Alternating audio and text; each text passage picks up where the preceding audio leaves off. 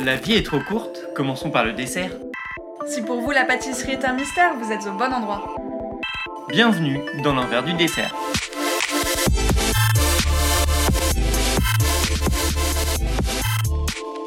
Moi, c'est Clémence, je suis littéraire et passionnée de pâtisserie. Et moi, c'est Vincent, je suis un grand touche-à-tout, mais surtout passionné de pâtisserie. Et on s'est rencontrés sur les bancs du CAP à Ferrandi en 2017. Et du coup, vu qu'on discute beaucoup tous les deux de gâteaux et de tout un tas de choses, bah on s'est dit qu'on allait vous emmener avec nous. Allez, on vous invite.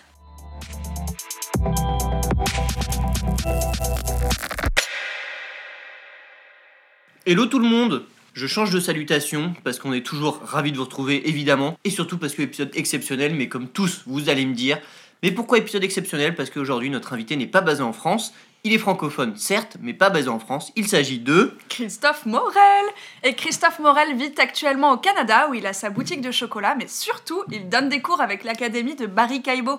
Et du coup, généralement, pour donner ses cours, il voyage sur la terre entière. Mais bon, pas par les temps qui courent, ce qui ne va pas nous déplaire, puisque Voilà. ça nous a permis de le rencontrer.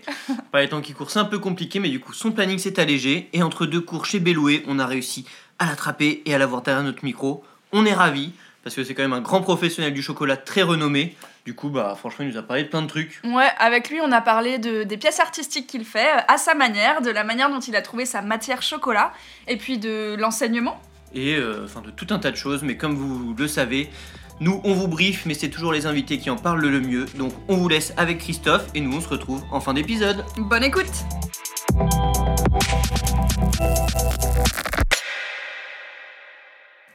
Bonjour à tous, on est ravis de vous retrouver aujourd'hui pour un nouvel épisode qu'on enregistre grâce à Fabrice Ducomte, qui nous a gentiment mis en relation avec son ami depuis un petit moment, Christophe Morel. Oui, ça fait beaucoup de temps, oui. ça fait plus de 30 ans, je pense. C'est 30 l'ami ans. de 30 ans, ouais. Quand même, et du coup, on a de la chance. Christophe était en France pendant un petit moment pour donner des cours chez Bellouën, notamment, Mhm. euh, avec Jean-Michel Perruchon qu'on a eu dans un épisode Mhm. précédent. Et on en a profité euh, pour euh, venir observer les petits conseils que tu donnes en, en matière de bar euh, nougat caramel? Oui, chez Fabrice, on a regardé pour la, refaire la barre sneakers euh, mode artisanal. En fait, j'essaye de reproduire ce que font les industriels en mode artisanal. Et c'est super bon. On a goûté. Ouais, euh, on a goûté, là je vous avoue, on vient de, de finir la cuve de nougat. Tous les restes, il n'y a plus rien. Du coup, on est vendredi. T'as fini hier euh, ton deuxième stage euh, de, Oui. de cette session. Exact. On peut peut-être commencer par là. Ça fait combien de temps que tu donnes des formations?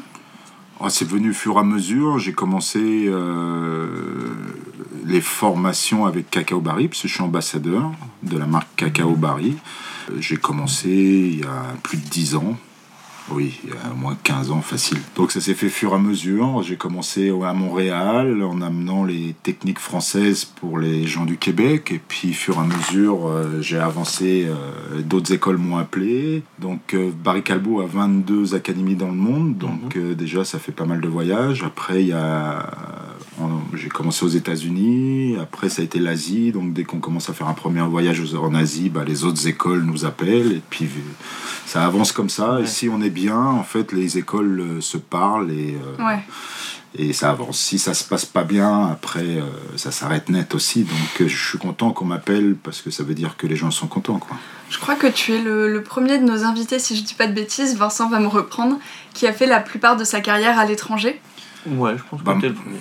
Ouais, la plupart, non. Bah, j'ai commencé ici quand même, mais c'est sûr que je vais avoir fait plus de temps à l'étranger maintenant qu'en France. ouais. Ouais, parce que en soi, là, on parlait des cours, et c'est vrai que on peut dire que quand même, en termes de transmission et de pièces en chocolat, Alors oui, la pièce c'est autre chose. Alors j'ai plusieurs cours. Euh, Je fais des cours de bonbons de chocolat, de Mhm. snacking. euh, des... En fait, j'essaye d'apporter. euh, Je pense que je suis réaliste dans mes cours, c'est que je suis pas un professeur qui fait que des cours. Donc j'ai ma vie d'entreprise et ce que j'apporte en cours, c'est de la vie d'entreprise. Donc c'est de la production, c'est euh, comment gagner du temps, euh, essayer de gagner de l'argent sur des produits qui marchent. C'est pas des produits. Alors c'est beau aussi, hein, des professeurs qui font des produits, mais des fois c'est pas réalisable en Ouais. entreprise. Mhm. Que totalement. moi, ma base, c'est que ce que je veux, c'est que les élèves, le lendemain, quand ils rentrent chez eux, ils sont capables de refaire la recette directement. Donc c'est ça qui est important pour moi. Parce que, est-ce que juste, c'est vrai que ça on l'a pas dit, mais est-ce que tu peux nous expliquer un peu ta formation et ton début de parcours? Toi, tu as une formation Alors moi j'ai commencé comme tout le ou- monde. Bah, à l'époque, euh, tu faisais tout. Le, le concours, il y avait Mm. que le CAP, il n'y avait Ouais. pas tous ces diplômes-là. Et c'était pâtissier, chocolatier, glacier, confiseur. Ok. Donc on, on faisait tout. Après, et quand on faisait ça, selon les maisons qu'on faisait, on, on cher- on cherchait sa voie. Donc on pouvait être pâtissier de restauration, qui est différent, chocolatier, qui est un autre métier, je trouve, qui est vraiment différent de la pâtisserie. Après, pâtisserie de boutique, ça dépend. Euh, Moi, j'ai pris sur le chocolat à un moment parce que c'est ma matière, quoi. Je me sens bien. Je, Ouais, carrément. Je vais, je vais juste euh, rappeler pour ceux qui nous écoutent et qui sont peut-être pas totalement au fait des, euh, des formations. C'est-à-dire qu'aujourd'hui, donc euh, Christophe disait, il y avait un CAP global à l'époque. Aujourd'hui, c'est un CAP pâtissier, un CAP glacier, chocolatier, con- ouais, confiseur, confiseur, ouais. Euh, et aussi une mention complémentaire dessert à l'assiette. Donc Ouais. maintenant, c'est vraiment des formations Mm. beaucoup plus spécifiques et on se spécialise Au fur et à mesure. au fur et à mesure. Donc vous, Qu'a- vous- Qu'avant, on, on se spécialisait dans les maisons qu'on faisait après Mhm. avoir obtenu ce CAP. Donc, on n'avait pas tous ces réseaux sociaux, tout ça, donc on n'avait pas accès à tout. Et c'était à nous de nous dé- déplacer dans les entreprises de chefs réputés pour aller voir leur façon, leur vision et leur façon de travailler. Quoi. Et du coup, chez qui es-tu tombé dans le chocolat? Au début, chez moi-même. Parce que c'est marrant, hein, les, maisons que je faisais avant, les, souvent les pâtissiers, les chefs ou les, les, les patrons avaient, avaient horreur du chocolat parce qu'ils trouvaient ça trop difficile. Ah, Mmh. Et, ça m'a, et en fait, tout ce qui est difficile, moi j'adore. parce que je veux, je veux comprendre pourquoi c'est difficile. Donc c'est ça qui m'a attiré au départ. Ah, Et parce que je suis gourmand et le chocolat, euh, je conçois pas une pâtisserie sans chocolat. Et, un petit challenge. Donc j'ai dit, mais pourquoi ils veulent pas faire du chocolat Et, et c'est comme ça que j'ai commencé. C'est c'est marrant ça parce que j'ai quand même l'impression que ça s'est pas mal inversé parce qu'aujourd'hui on a l'impression qu'il y a beaucoup de pâtissiers qui veulent se mettre au chocolat pour Oui, proposer quelque chose en plus. Oui, aussi, mais il y a le côté fun aussi. euh, mais le problème, c'est que chocolaterie dans une pâtisserie et chocolaterie, si vous avez visité des vrais chocolatiers, c'est totalement différent. Ah oui. oui, Donc oui. c'est ça aussi qui m'a fait partir dans le chocolat, c'est que moi je suis quelqu'un dans ma mentalité de production. Je supportais pas en pâtisserie de me lever à 3h du matin pour cuire, faire 10 éclairs et, et cuire 3, tartes aux pommes. Mhm. J'avais horreur. Par contre j'étais heureux en pâtisserie après quand on attaquait la production, qu'il fallait faire un maximum d'entremets dans un minimum de temps. Et c'était mon, mon élément. Et dans la chocolaterie, c'est ça en fait. C'est pas des, on n'a pas à se lever déjà. Je suis pas un gars du matin. Je préfère bosser le soir. Et, euh, et c'est de la production. Il n'y a pas de euh, fournée ouais, dans le non. chocolat. Ouais. Donc il n'y a Donc, pas cet impératif de se lever super Et tôt. par pour- contre, je connais des amis qui ont horreur de la production, qui préfèrent faire Ouais. la fournée du matin, mais c'est c'est Ouais, c'est totalement différent. Et moi, je suis un gars de production. Moi, quand on me dit il faut faire euh, tant de kilos de chocolat, de praline, je suis heureux, quoi, parce que je vais calculer tout, la recette, le temps, tout. Ça, L'efficacité. ça, s'aligne dans ma tête, quoi. Ah, c'est c'est marrant parce que bah, on a quand même fait ouais, maintenant plus d'une vingtaine d'épisodes et c'est on a rarement eu ce discours Ouais. de pâtissiers qui disaient que c'était des gens de production. Oui, oui. C'est pas commun. Mais c'est la mentalité en fait. Si tu Ouais, regardes des chocolatiers, souvent c'est beaucoup plus euh, strict et dans la production, parce qu'on fait des produits qui doivent se conserver aussi, Mhm. donc il y a pas mal de technologies, et puis on essaye de rationaliser tout. Donc il y a tout qui s'aligne en fait. Et, et je trouve ça super. Après, il y a des gens qui trouvent ça redondant, parce que des fois, si on fait un produit, bah, ça va être 24, ou Ouais. quoi, ça va être une journée, deux jours, peut-être la semaine pour sur un produit. Puis il y a des gens, ils en ont marre. Quoi. Et puis il y a aussi en fait la, justement cet état d'esprit un peu challenger que tu as eu au début de te dire personne ne veut le faire, bon bah du coup je vais le Ouais. faire pour comprendre. Je pense que ça intervient aussi dans la production où on essaye toujours de rentabiliser, euh, de Bah oui. rationaliser chaque geste et du coup puisque c'est un geste répétitif d'essayer de le faire au mieux possible de la manière Oui. la plus pure. Exactement. Et, Et, puis euh, après, j'ai oublié, c'est que quand j'étais petit, ma mère, parce qu'avant il y avait des petits chocolatiers qui faisaient le café aussi, et ma mère elle achetait son café dans un petit magasin comme ça où il torréfiait, et le monsieur faisait ses chocolats. Et quand j'étais petit, j'allais et je trouvais ça magique déjà. Et je pense que ça démarre de là au départ. Parce que je Ah, m'en souviens toujours. Il n'existe plus ce magasin-là, On mais a je trouvais l'odeur ça magique. dommage. La, la patronne s'occupait du café, et le patron, lui, il faisait les chocolats et tout ça. Et je trouvais ce magasin-là magique quand j'y allais, quand j'étais petit, c'était euh, c'était Noël pour moi. Ah. Hmm. Ah, Ça c'est un beau Tu sais, souvenir. euh, c'est une des questions. c'est- On a deux questions rituelles qu'on pose à la fin de l'entretien. mais J'étais tu trop sais- vite. On, non, on peut te la poser maintenant, mais Ouais. je pense que tu viens d'y répondre. C'est quel est ton premier souvenir sucré? Bah, euh, c'est c'est pas ça, c'est ma mère, quoi. C'est ta mère. Elle fait des gâteaux tout le temps, et quand je sors de l'avion pour Paris, il y a toujours un gâteau qui sort du four. Ah, Et on fait des concours de confiture, on fait. Ah, génial. Ah, mais le donc, challenge euh, aussi, en fait. Ouais, c'est ma mère. Moi, je rentrais de l'école ou du sport, il y avait toujours des plaques de financiers qui sortaient et tout ça. D'accord. euh, J'ai toujours eu l'odeur de la pâtisserie quand je rentrais chez moi, euh, donc Ah c'est ouais. resté là, quoi. Donc Ouais. là, je, suis- je suis arrivé la semaine dernière, il y avait des cakes aux fruits qui sortaient du four, quoi. Donc, euh, Ah, hyper intéressant ça. donc voilà, c'est ça. Ouais, D'accord. Donc ouais, une impré... C'est la base. T'as été imprégné de la Bah, pâtisserie. les odeurs, les parfums et tout ça, c'est la base, quoi. Et même le, le geste et le, le moment. Oui, parce qu'on faisait des trucs ensemble. Et puis, mais c'est juste au départ, même si je les faisais pas quand j'étais petit, c'est cette odeur quand je rentrais à la Mhm. maison. quoi. Et, euh, et moi, je, je veux revenir sur. euh, bon, C'était il y a un petit moment, mais quand tu disais euh, le chocolat, ça paraît compliqué, ça peut faire peur, ça m'a fait penser à cette anecdote. Du coup, notre professeur référendit Jean-Pierre Lesba, au moment où on a abordé le chocolat, je crois que tout le monde a dû tirer un peu une tête de ça y est, c'est le moment du chocolat. Et il a voulu désamorcer ça tout de suite et il a dit Vous voyez vos tabliers blancs, ils vont rester blancs. Ouais. Parce qu'on va apprendre à travailler proprement. Parce que je crois qu'aussi dans l'imaginaire euh, des pâtissiers ou des gens qui veulent faire du chocolat, ils se disent Oh, ça va en mettre partout. Ouais, c'est- il y a ça, mais c'est aussi, je pense, si on veut comparer à la cuisine, c'est que le chocolatier, c'est comme le saucier, il travaille avec des matières grasses. Mhm. Et il faut comprendre ces matières grasses-là. Et si on ne comprend pas ces matières grasses-là, bah, ça marche pas. La Parce qu'on fait, on fait une, Ouais. une émulsion avec de l'eau et du gras, donc Bah. on peut pas partir en feu des fois. Il faut, il faut savoir, faut connaître son produit, quoi. Et c'est ça qui, qui des fois euh, repousse euh, beaucoup de personnes. Ouais, Et de puis, et puis il y a une affaire aussi de, de minutie, parce que là tu parlais du coup de cette émulsion aux matières grasses. Des fois, c'est il y a ces émulsions qui peuvent se faire à certaines températures. Ouais, c'est des ça. fois, ça C'est peut. de la techno, quoi. Ouais, vraiment. Ouais, Et puis il faut connaître le produit, le chocolat qu'on utilise. Et puis maintenant on va plus loin parce qu'on va aller voir les gens qui sont sur place et euh, les, les ressources des cacao. Parce que jusqu'à il n'y a pas longtemps, le chocolat c'était des mélanges de fèves de partout. Et puis on avait un goût X.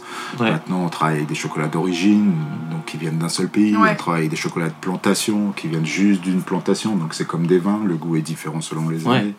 Donc après, au niveau du, des parfums et tout ça, on travaille comme des gens qui goûtent le vin. Mhm. Donc on a le goût du terroir et tout ça, et c'est ça qui est, qui est magique. Et on va dans des endroits, si on a la chance de visiter des, des, des cabosseraies et tout ça, quoi, des, des cacaoyères, mais je veux dire, si on va dans des endroits où les gens cultivent le cacao et n'ont souvent jamais mangé de chocolat, donc c'est... Les paradoxes. On de- est, on est dans des, des trucs de de, cette fou, quoi. Donc c'est ça qui est magique, quoi. Et euh, bon, alors du coup, est-ce que en deux minutes, tu peux nous expliquer comment on fait du chocolat?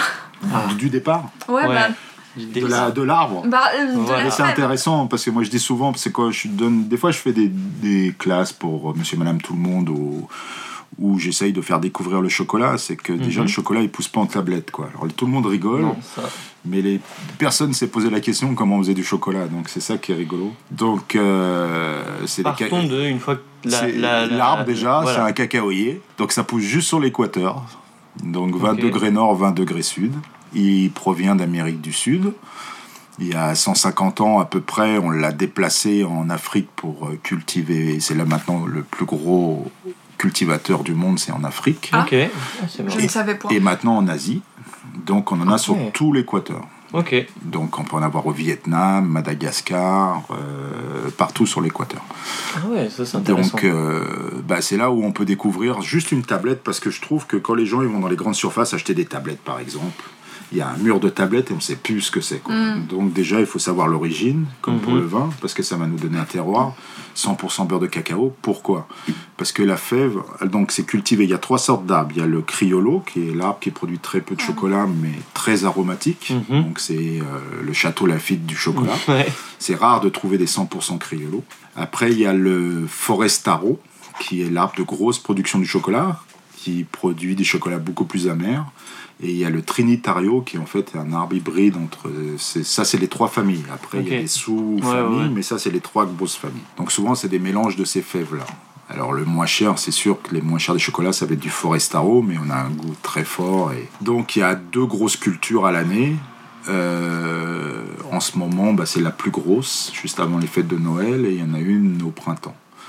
Donc tout est fait sur place. Alors il faut savoir que ça se passe au milieu de la jungle. hein. Il y a Mhm. d'autres arbres fruitiers, tout ça. Il, faut...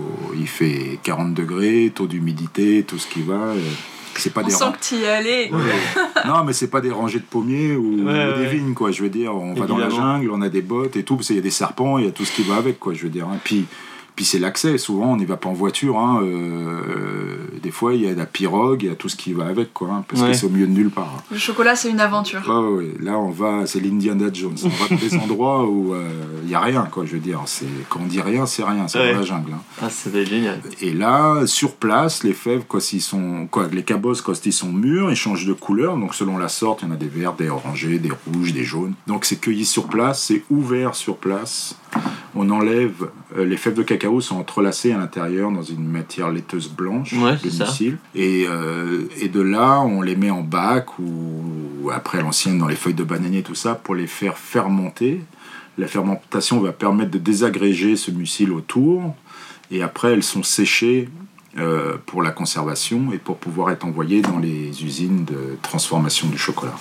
Ok. Alors la fermentation, on ne l'a pas inventée. Les Incas, les Mayas le faisaient déjà à l'époque. C'est que ça permet de développer les arômes et de- d'enlever l'amertume du chocolat. Ouais, mais, mais en fait, ça arrivait assez tardivement, le chocolat comme on le connaît. Parce que fut un temps, ces Oui, fèves ah. de cacao, c'était juste pour en faire. Enfin, c'était juste pour faire du cacao. On a fait du chocolat à l'ère industrielle. Ouais, voilà, c'est ça. Jusqu'à avant, bah, c'est- c'est Cortés qui a ramené les premières fèves de, de cacao. C'est pas Christophe Colomb. Mhm. Euh, on faisait goûter ça aux prêtres espagnols parce que tout ce qui arrivait de Nouveau Monde, c'était eux qui décidaient. Et en fait, en Amérique latine, tous les Mayas, les Incas, c'était juste en décoction, comme Ouais. le café avec des épices. Si vous allez à Mexico, par exemple, vous, vous le préparez encore, c'est de l'eau chaude, des épices et tout, donc c'est très corsé, quoi. Ouais.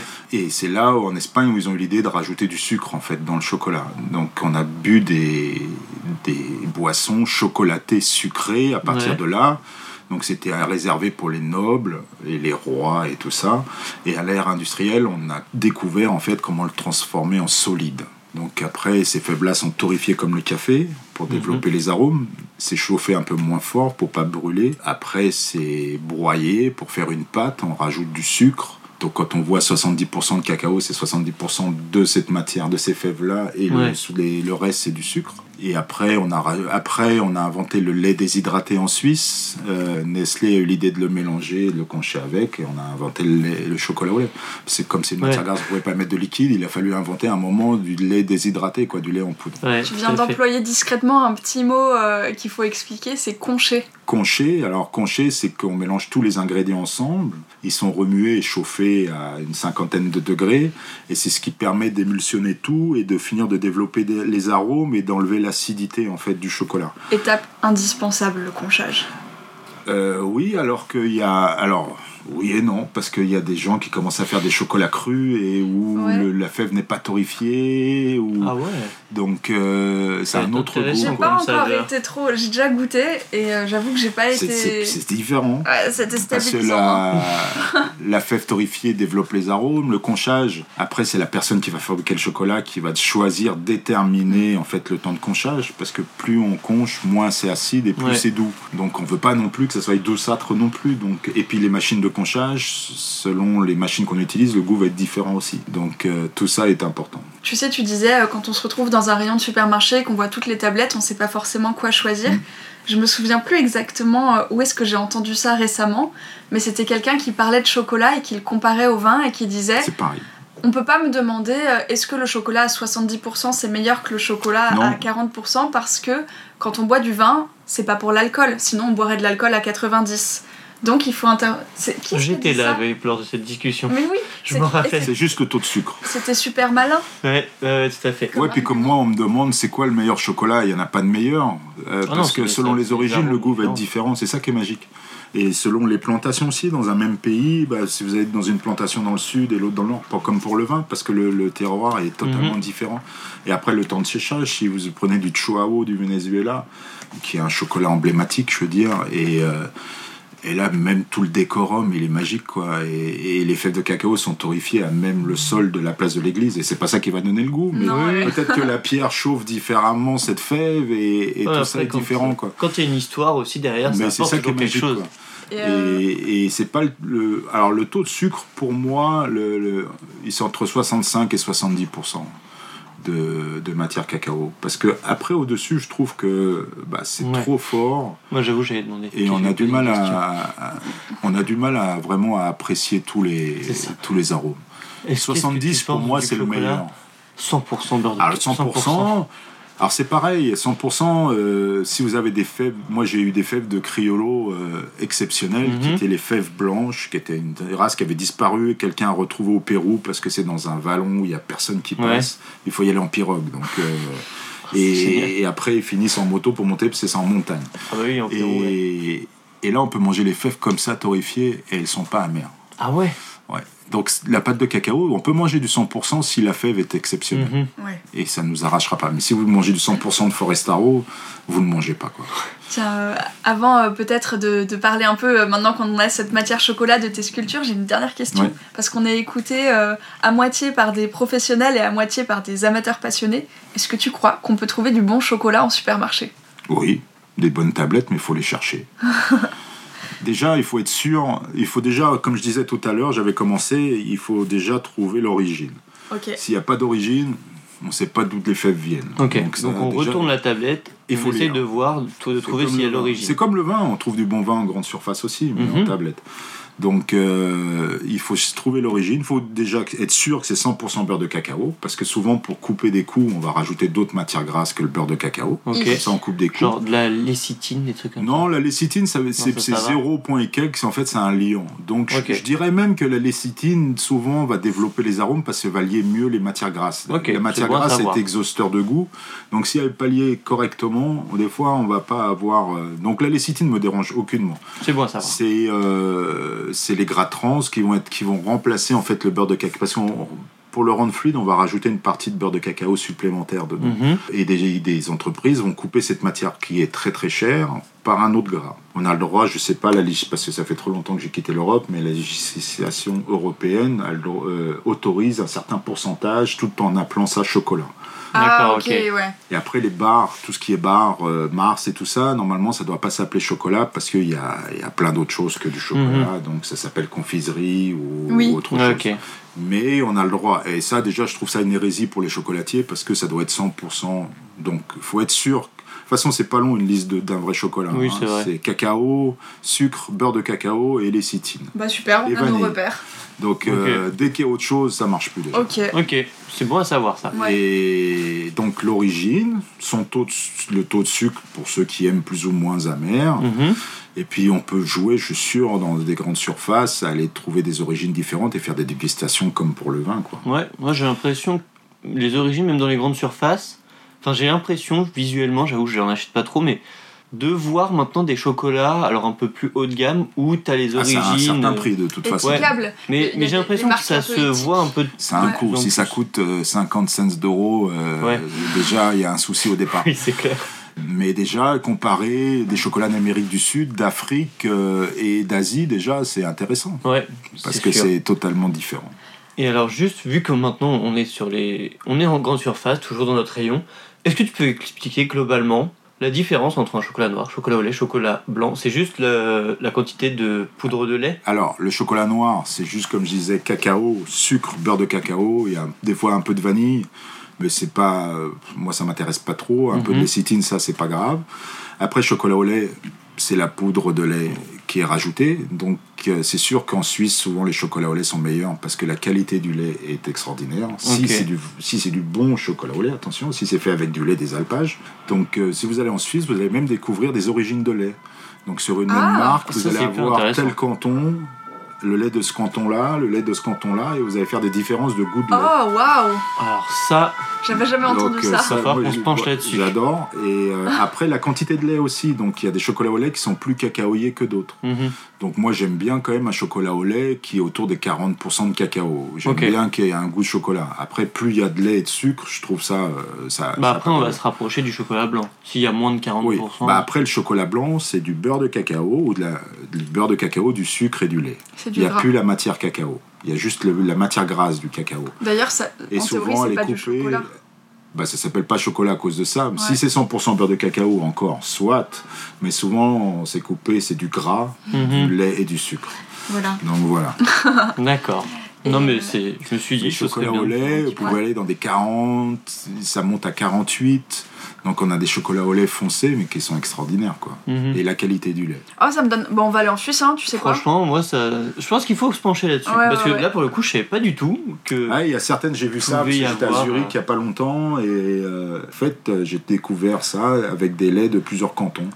Des collections de, cho- de plaquettes de chocolat. Alors le pourcentage est toujours le même, mais le lait est différent. Ah, bah ça doit être trop intéressant. Bah, ça, on va, on va vraiment se pencher là-dessus. Ouais. Et, euh, et donc, toi, tu fais quand même beaucoup. Nous, euh, sur Instagram, ce qui est sûr, c'est qu'on peut voir beaucoup de tes sculptures. Ouais. Euh, ça fait combien de temps? Comment t'as développé ce savoir-faire? Ça, ça c'est en dehors du boulot. Hein. C'est Ouais, ça- ça, c'est un truc une de passion, Et, et puis j'ai découvert ça pour m'exprimer en fait. Mhm. Ça, ça permet d'exprimer. Alors souvent quand je donne des cours de sculpture, c'est ce que je leur dis, je suis chocolatier mais je suis aussi psychologue parce que j'aide les gens à s'exprimer. Et souvent les sculptures, je vais les laisse faire et je vais voir ceux qui sont heureux et ceux qui sont pas heureux parce qu'on le ressent à la fin. Mais euh, non. J'adore cette vision. D'abord, ben, on ressort ce qu'on a à l'intérieur. Ouais, c'est clair.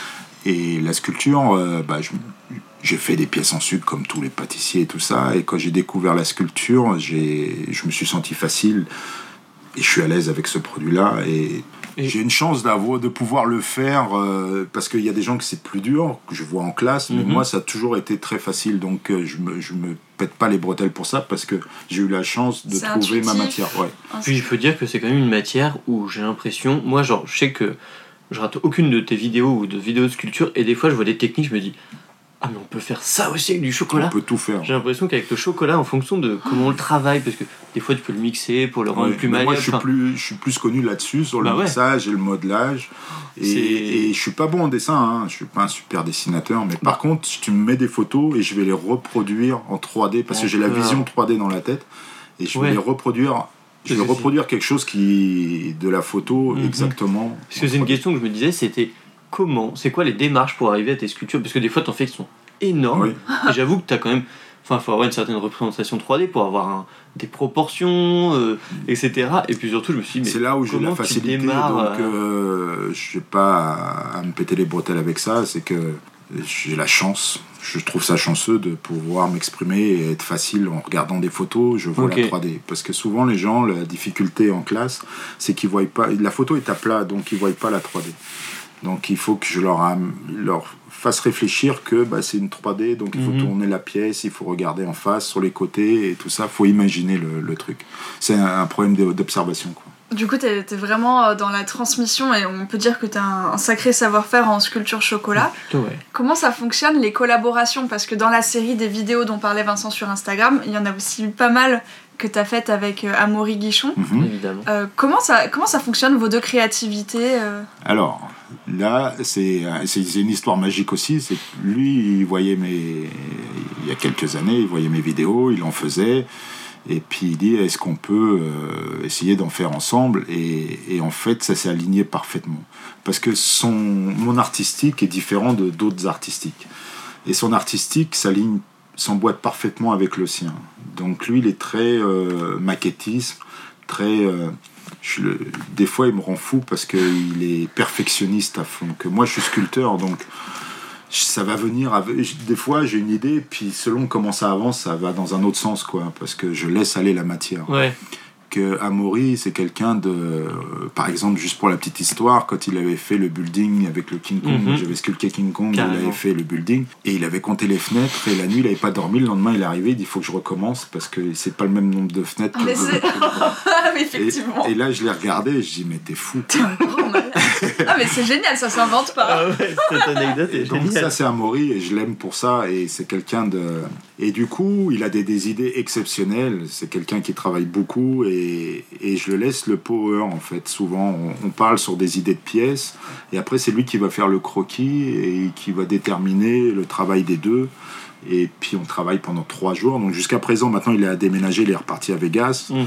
euh, il a vécu pas mal de temps à Montréal parce que sa copine vit à Montréal et maintenant elle a déménagé à Vegas mais Ça devait être euh, plus pratique. euh, oui, et puis il avait marre du froid. et, euh, Et du coup, on se donne trois jours et chacun fait dans son boulot de chaque côté pendant trois jours. Et le dernier jour, on réunit les deux artistiques, Mmh. on les soude ensemble. Ah ouais, donc c'est vraiment chacun fait sa pièce Ouais. et euh, Mais en fait, On les en- fait par rapport à, à ce que. à une idée à une co-conçue. idée, ouais. euh, Ouais. Donc lui, il a fait les croquis. Souvent, il va me faire la maquette en carton pour que je fasse la sculpture qui s'adapte sur ce qu'il va faire. Mhm. Et voilà. Oh la vache. Et alors justement, bah là, tu as dit un peu trois jours, c'était une question que je voulais te poser, mais du coup, tu as un peu répondu. Les- des pièces, euh, enfin, d'énormes pièces, par exemple, on peut rester sur cet exemple de, du building avec le King Kong dessus. Oui. Du coup, ça, en trois jours, ça se fait. Oui. Ok, parce que j'avoue que moi, je pensais beaucoup plus. Non, non, non, non, on se, donne, on se donne trois jours. Ok. On veut pas faire plus. Donc euh, c'est trois jours de, de Sacrée aventure, hein. Et Mais c'est trois jours de pour faire la pièce, mais vous en avez discuté un peu au préalable. oui, bah, Ok. bah, pff, des fois on a discuté une soirée au téléphone. Quoi. Ah ouais C'est, euh, il, il arrive avec le dessin le matin. Quoi. Ok. Moi la sculpture, j'ai la chance de... Tu me mets un dessin et je pars. Quoi. Mhm. Donc que lui c'est plus de travail parce que c'est du maquettisme, donc il faut penser à tout. c'est- Ouais, lui, c'est vraiment, c'est Ah, minutieux, c'est tout doit ouais, s'emboîter c'est quelqu'un parfaitement. de Ah bah, se quelqu'un qui est très minutieux donc tu le vois sur ses pâtisseries c'est quelqu'un qui Mhm. est et tout est calculé. Que moi c'est un autre artistique quoi. Oui, c'est c'est plus sûr. euh, freelance. Moi je suis un- plus un grand rêveur. Un instinctif, ouais quoi. c'est ça. Et il faut pas me mettre dans un, Dans un une carcan. case, ok. sinon ça je suis bloqué je peux rien faire. Non, mais franchement, hyper et intéressant. en fait on s'entend bien et ça a marché ça a cliqué tout de suite et puis ça se voit sur ce qu'on a reproduit quoi Ah ouais. et maintenant il m'appelle papa et, et voilà quoi T'es son papa chocolatier. quoi. Voilà, et on s'appelle très souvent, et, et puis bah, quand on a des questions et tout ça, on s'appelle, et puis voilà quoi. Et puis ça permet d'avoir quelqu'un, même pour lui, ça lui permet d'avoir quelqu'un peut-être plus âgé qui le- Faut qu'il se reposait un peu. Voilà. Moi, euh, j'adore ce que ce métier offre, ce genre de filiation euh, fictive, mais qui est tellement forte parce que Mhm. c'est le même métier, la même passion, Oui, différentes manières Et puis, il y a d'exercer le tellement même métier. d'apprentissage et d'éducation. Mais c'est ça aussi, c'est la transmission. Ouais. euh, mais c'est quelqu'un que j'aime beaucoup, et que ce qu'il fait maintenant et ce qu'il arrivait à faire, c'est grâce à son travail, parce que c'est quelqu'un qui est de très minutieux et qui travaille très fort. Quoi. Ouais, mais c'est vrai que ça se ressent vraiment. pas, il sort pas ça de comme ça. euh. Et je le trouve, euh, comparé à moi, euh, je suis jeune à côté de lui, quoi. Parce que moi, je suis flyé, euh, mais lui, il fait pas la fête, il fait rien, quoi. Donc, euh, et c'est, il vit pour son truc, quoi. Donc, à chaque fois, je traite de vieux, des fois. En tout cas, un tel engagement, ça force forcément le respect. Oui, oui, oui. Moi, là-dessus, et puis, on, et puis, même quand on avait fini nos trois jours et qu'on regarde ce qu'on a réussi à faire en trois jours, à chaque fois, on est épaté, quoi. Ah bah oui, oui, et on oui. se dit, mais qu'est-ce qu'on peut faire de mieux? À chaque fois, on arrive, et puis la marche, elle est de plus en plus haute, des fois. Ah mais ouais, bah franchement, ça fait aussi beaucoup rêver quand on les voit rien qu'en photo. C'est impressionnant. Donc euh, voilà. Puis on, on, a, on, amène, on s'amène des idées aussi parce que moi ça m'a permis de voir d'autres idées et Mhm. d'évoluer aussi dans mon travail et vice versa. Donc Bah c'est oui, ça qui est important. c'est le travail en binôme apporte Ouais. beaucoup de choses. Ouais. Mais moi justement j'avais une petite question pour euh, terminer, je pense sur les pièces. C'est est-ce que des fois, du coup, tu visualises euh, et tu veux, je sais pas, ou en effet de texture, etc. Et du coup, tu te creuses la tête pour trouver une autre méthode d'utiliser le chocolat parce que cette texture, euh, tu l'as jamais retrouvée avec euh, différentes techniques, etc. Après, euh, l'artistique, c'est une, une question d'observation. quoi. hein. On essaye de reproduire des choses, mais c'est quand on va dans des musées. Moi, je touche des sculptures parce que j'ai besoin de ressentir les reliefs. mais, Mhm. mais quand on voit des gens, on les regarde pour voir les, les visages, pour voir un peu les, les détails. C'est, une question d'observation en fait. Ok, si tu veux nous sculpter, c'est d'accord. Mais c'est juste une question d'observation. Et pour les textures, c'est pareil. On va voir des textures et on va essayer de les reproduire euh, sur le chocolat. Donc, Mhm. Mais c'est ça, c'est de l'artistique, je veux dire. pour ouais, tout artiste, toute matière confondue, c'est pareil. C'est juste une observation et de beaucoup d'observation et, et d'essayer de reproduire des choses et de- d'exprimer ses idées en fait. Carrément. Voilà, ce que je trouve fascinant dans toute la discussion qu'on a eue, c'est qu'on observe à la fois qu'il faut être euh, implacable sur la techno parce Oui. que chaque degré, enfin rien n'est laissé au hasard, et en même temps, quand on t'entend parler de la partie Ça, artistique, c'est autre chose. c'est intuitif. Ouais, c'est ça. ce qui permet de me libérer. Donc t'as ta base qui de Voilà. toute façon existe, carré. et carré, et après euh, Ouais. on y va, on essaye. Puis j'ai eu la chance de me faire connaître avec ça et c'est ce qui me permet de voyager beaucoup et j'adore les voyages. Donc, euh, Écoute, Et puis même, je Donc, pense que on- voyager, ça je- te permet de t'ouvrir à tout un tas de choses. ah, ça m'a changé la vie. Bah ouais. Comparé à avant, euh, j'ai rencontré tellement de gens de, de, de cultures différentes et tout ça que j'ai plus du tout la même vision. Ça Mhm. ça m'a, je sais pas, ça m'a changé, ça m'a transformé. Donc Bah, euh, j'ai la chance de qu'on m'invite dans le monde entier. Ben, vraiment, je fais le tour du monde plusieurs fois dans l'année et juste pour sculpter des fois. Donc euh, moi je trouve Juste ça magique. ce que t'aimes. Je, Ah me ouais. pince, je me pince tous les jours. hein. Donc On là, je suis embêté bien. parce qu'on peut plus voyager, mais euh, mais il y a tellement de choses à voir intéressantes et de personnes intéressantes à rencontrer. Donc, euh, grâce au chocolat, je- le chocolat m'a tout donné, quoi. Donc, euh, Donc tu le rends bien. en- voilà. Et bah écoute, nous on est quand même ravis que cette année tu aies pu un peu moins voyager et que tu t'es pu te poser pour que. Ouais, on, que a réussi à à- on a réussi à t'avoir à notre micro. On est trop contents vraiment. Je pense qu'on a fait un joli petit Je tour. pense qu'on espère tous aussi que ça va pas durer. Oui, alors on espère vraiment que ça va pas durer. Mais euh, on est quand même ravis de t'avoir. Ouais, C'était un plaisir. Mais attends, du du coup, on a fait. euh, On a fait une de nos jeux- deux questions rituelles. Ouais. Voilà, on a changé euh, On notre a organisation. J'ai tout changé. Voilà. Mais ça, c'est mon côté. euh, On va quand même terminer par la deuxième et on profite parce qu'en effet c'est la première fois que on a un de nos invités qui vit plutôt à l'étranger et à Montréal mhm. donc qui est francophone du Ouais. coup euh, on a des gens qui nous écoutent là-bas du coup notre euh, deuxième question c'est est-ce que tu as des petites adresses un peu coup de cœur ou sucrées ou salées d'ailleurs du coup est-ce que tu en as bah en France évidemment ou à Montréal? Alors, on a la chance à Montréal, ça va être compliqué de donner des adresses, je veux pas me mettre des amis à dos. hein. Mais a, c'est toujours le, le C'est gros quelqu'un dilemme qui a de tout trop d'amis, ça. Oui, j'ai beaucoup d'amis. Mais on a la chance à Montréal, pour l'Amérique du Nord, d'avoir euh, tellement de bons restaurants, parce qu'il y a tellement une culture européenne à Montréal qu'on a des vraiment. restaurants de partout, de tous les coins de l'Europe, avec des produits exceptionnels. Donc, euh, je suis même malheureux quand je vais dans, aux États-Unis ou quoi que ce soit, parce qu'on n'a pas du tout la même chose. Ah bah à. Montréal, Ouais, on est gâtés.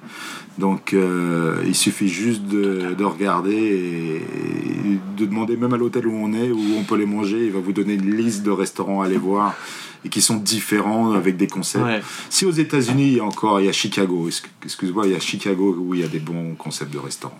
Ça, je veux bien la- l'avouer. Mais Alors- Montréal, c'est au-dessus. Sinon, on peut te demander où manger des bons chocolats. Chez moi. Bah oui. la réponse. Alors, La non, réponse la pâtisserie, c'est plus compliqué. Il y a quelques bonnes adresses. Il y a, il y a des gens comme Patrice Demers qui ont des, des, des pâtisseries, mais c'est pas comme en, en Europe où on va. Où il va y avoir des pâtisseries à chaque coin de rue. Ouais. Dans- c'est typiquement français d'avoir la chance d'avoir une pâtisserie en bas de chez soi. c'est sûr Dans le reste du monde, c'est souvent il faut aller à l'hôtel, dans un hôtel, prendre le thé ou Mhm. le petit déjeuner pour manger des bons Et croissants. il est bon bons de se le rappeler. Et le reste, que ça soit l'Asie ou l'Amérique du Nord ou l'Amérique du Sud, n'importe, c'est dans les hôtels qu'il y a les meilleurs pâtissiers, c'est pas dans Ouais, les pâtisseries. Bon bah du coup alors peut-être que vu que tu viens en France à peu près une fois par an Oh, un peu plus quand même. un peu plus même.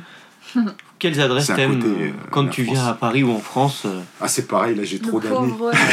Bon, bon, bon. Copain. On a la chance d'avoir tellement de pâtisseries ici qui j'ai dû prendre déjà en 10 jours, j'ai dû prendre 5 kilos. quoi. Parce que n'importe temps, où si je t'as vais. le cake qui sort du four dès que tu Ouais, sors et de puis n'importe Bah ouais. n'importe où je vais voir, parce que j'essaye de- de- d'aller voir tout le monde Bah sans oui. vexer les gens, mais tout le monde m'offre des gâteaux, et puis moi je suis gourmand, donc que tu m'offres des gâteaux, tu je dis jamais non. si j'arrive pas à dire non. donc, On comprend bien. euh, non, il y a plein de pâtisseries, euh, c'est sûr qu'il y a Fabrice qui est à côté de chez moi. Ah oui, Mais sinon, après, il y a tous les amis qui sont dans les relais desserts, qui, qui ont des pâtisseries extraordinaires. Mhm. Donc, euh, C'est vrai qu'on peut tout simplement vous renvoyer à l'association. Voilà. des Donc ce que tu conseilles, c'est les relais déjà- desserts. Et déjà, là, vous avez mal. déjà une bonne sélection. ouais. Déjà, Après, il y en a d'autres qui sont pas relais desserts, mais Ah déjà, si on regarde dans les relais desserts, déjà, il y a du beau monde. Quoi. Donc, euh, Très bien. on peut s'amuser déjà pas mal dans la pâtisserie. Bon, bah voilà. Voilà. Donc franchement, merci beaucoup Bah, ça m'a fait plaisir. d'avoir pris le temps. Nous aussi, on Ouais. est hyper contents.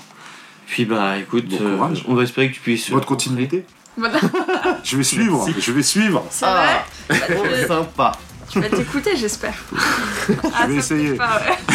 Ah, c'est pas le plus Je vais agréable. écouter euh, ma femme. Ah, c'est bien.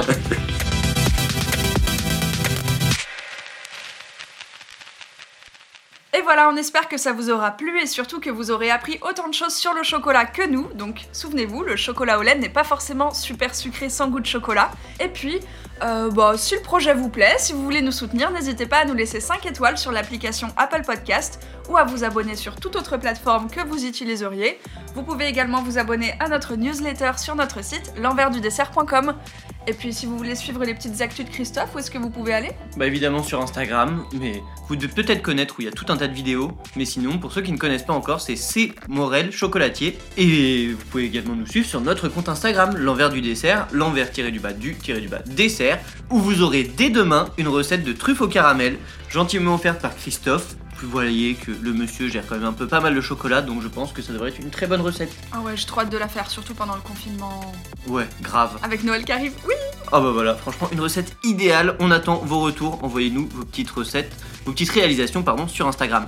Et sur ce, on va terminer par remercier 12. L'artiste qui nous fait toutes les musiques et le mixage de nos épisodes. Merci 12 Et puis vous, on vous dit à la semaine prochaine Bah voilà, à mercredi prochain.